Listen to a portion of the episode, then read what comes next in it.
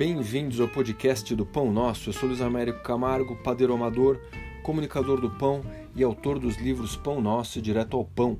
Eu criei esse podcast para a gente poder falar de receitas, dicas, truques, ingredientes, dúvidas, porque ainda estamos em quarentena, estamos em casa, então vamos continuar fazendo pão.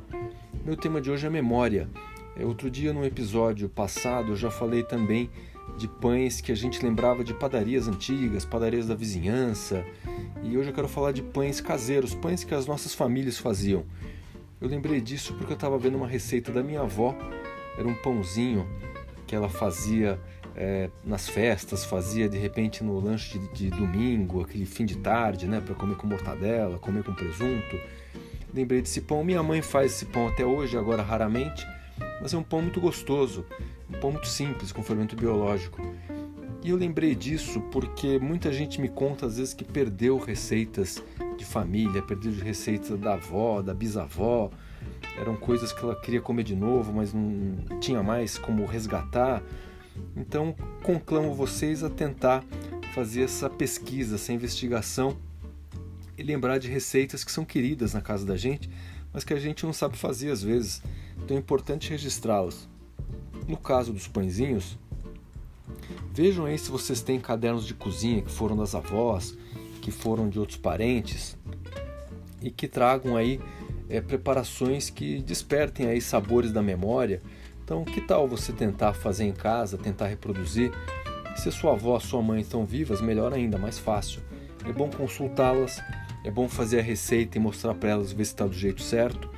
E o que eu digo para vocês é o seguinte: às vezes é importante a gente conseguir organizar essas medidas, organizar o próprio roteiro da receita, justamente para a gente conseguir reproduzir aquele mesmo sabor.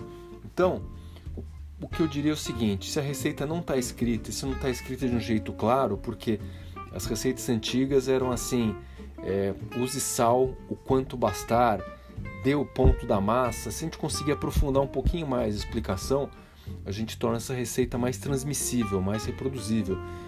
Então, se a receita está escrita, é, vale conferir se os detalhes ali estão bem claros. Se não está escrita, entreviste as autoras, fale com a sua avó, com a sua mãe, pergunte como é que é.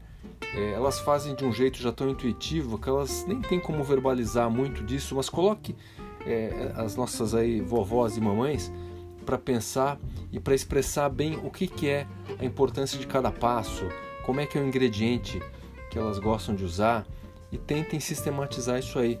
É, se as medidas não estão claras, ah, fala assim, olha, pega uma meia colher rasa de manteiga, o que, que é colher rasa, o que, que é colher funda, é, veja qual que é a colher que ela usa e pese. Se você tem aquela nossa balancinha, aquela que você comprou para fazer os pães, pese a receita. Se você puder pesar tudo, melhor ainda, porque aí você vai ter algo mais preciso e algo que você vai poder passar adiante também para outros parentes, para amigos, para seus filhos. Então, faça essa entrevista com a, com a mamãe, com a vovó, meça, é, tenha ali uma, uma precisão de medida e cheque se algum ingrediente já não existe mais. Às vezes elas usavam uma marca de algum insumo que nem existe mais. Então, vê como é que você pode fe ser feita essa substituição.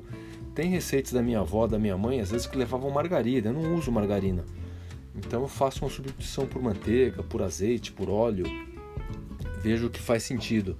E aí registrem direitinho quantidade, os passos, escrevam isso ou façam em vídeo também. Acho que é legal de repente filmar a receita sendo realizada e fica um registro também para a família, um registro para todo mundo ter acesso. Mas não caiam naquele erro de depois que a gente perde os parentes ficar, puxa vida, não registrei que pena, devia ter anotado, devia ter perguntado. Façam isso enquanto é tempo, enquanto a gente tem tempo, inclusive nessa pandemia. É, é um bom motivo até se suas mães e avós estão é, nas casas delas, ali em reclusão, liguem, entrevistem, façam uma, uma chamada por vídeo para tentar fazer essa receita. Eu acho que pode ser um bom motivo. A gente não pode perder essas chances e é uma, um raciocínio que eu aplicava também os restaurantes, né? Agora está difícil a gente ir a alguma, algumas casas, muitas delas fecharam. A pessoa que fala, puxa, tinha um restaurante com um prato que eu adorava, um prato antigo, meu avô me levava. vai atrás, vê se esse restaurante está aberto, peça um delivery, ajude ele, veja o que você pode fazer, veja se você pode resgatar essa receita, não deixe de comer quando ele abrir, caso ele tenha conseguido atravessar essa crise, volte lá dentro aí dos protocolos de segurança, mas, mas não, não abandone essa memória.